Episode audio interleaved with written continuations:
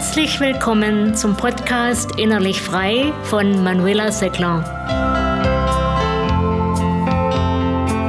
Vielleicht kennst du den Satz von Aristoteles, wir sind das, was wir wiederholt tun. Was mich betrifft, so habe ich im ersten Moment gestutzt und die Aussage für überzogen gehalten. Doch bei näherer Betrachtung erscheint sie mir wahrer, als es zunächst den Anschein hatte. Dass bestimmte Gewohnheiten für das jeweilige Sein eines Menschen wichtig sind und im Falle guter Gewohnheiten ein erfolgreiches Leben maßgeblich unterstützen, zeigt sich bei ganz unterschiedlichen Menschen. Zum Beispiel beim Dalai Lama, beim berühmten Philosophen Immanuel Kant oder auch bei manchem wirtschaftlichen Überflieger, wie etwa dem Begründer von Virgin. Ob wir das nun gut finden oder nicht, auch uns prägen unsere Gewohnheiten viel mehr, als wir das von uns glauben. Oder war dir wirklich bewusst, dass etwa die Hälfte deines Verhaltens auf Gewohnheiten beruht? Wahrscheinlich hast du in diesem Zusammenhang schon öfter mal den Begriff Autopilot gehört. Also, dass sehr vieles, was wir tun, über diesen sogenannten Autopiloten läuft. Doch weißt du auch, wohin dein Autopilot fährt? Viele von uns beachten leider viel zu wenig, wohin sie ihren Autopiloten lenken. Wir tendieren dazu, zu viele Dinge einfach so laufen zu lassen, wie es sich gerade so ergibt, beziehungsweise wohin uns die angestammte Gewohnheit lenkt. Dann gucken wir, weil wir das im Abend halt so gewohnt sind, TV oder eine Netflix-Serie, anstatt ein wertvolles Buch zu lesen oder uns für die Themen zu interessieren, die unseren Partner oder unsere Partnerin gerade bewegen. Oder wir ärgern uns immer wieder über die gleichen Dinge, anstatt uns ernsthaft um tragfähige Lösungen zu bemühen.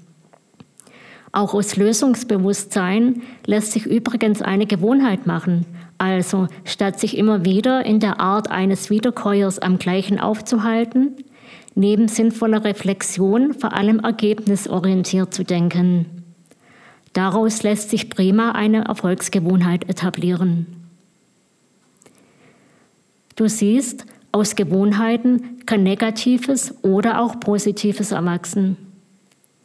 Das beginnt schon mit dem Morgen. Je nachdem, wie wir in den Tag starten, bestimmt bei den allermeisten von uns, wie der Tag weitergeht.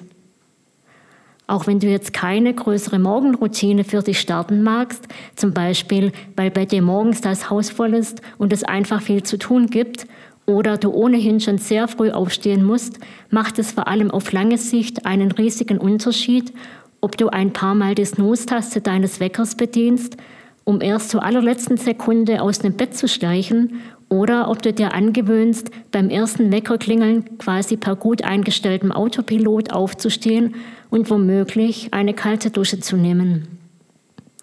Ich weiß, letzteres klingt insbesondere für den Winter nicht besonders angenehm, hat aber definitiv eine belebende Wirkung, die wir von uns nutzen können. Tatsächlich ist es so, dass unser Tag in erheblichem Maß von der Energie geprägt wird, mit der wir den Tag beginnen. Klar, es gibt ein Stück weit individuelle Unterschiede darin, ab wie viel Uhr am Morgen wir so richtig in die Gänge kommen, doch gibt es für einen gesunden Menschen immer Spielräume dafür, mit welcher Energie er seinen Tag beginnt.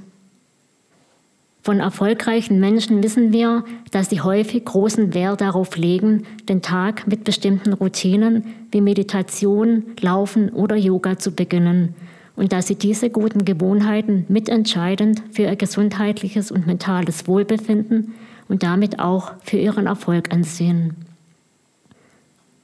Wenn wir schlechte Gewohnheiten durch gute ersetzen bzw. uns darum bemühen, sinnvolle Gewohnheiten und Rituale in unser Leben zu etablieren, tun wir uns wirklich einen großen Gefallen. Nicht nur für ein leichteres und erfolgreicheres Leben, vor allem dann, wenn wir so weit sind, dass die guten Gewohnheiten im entspannten Modus des Autopiloten laufen, sondern auch für ein wohltuendes Gefühl von Sicherheit und innerer Geborgenheit in unruhigen Zeiten.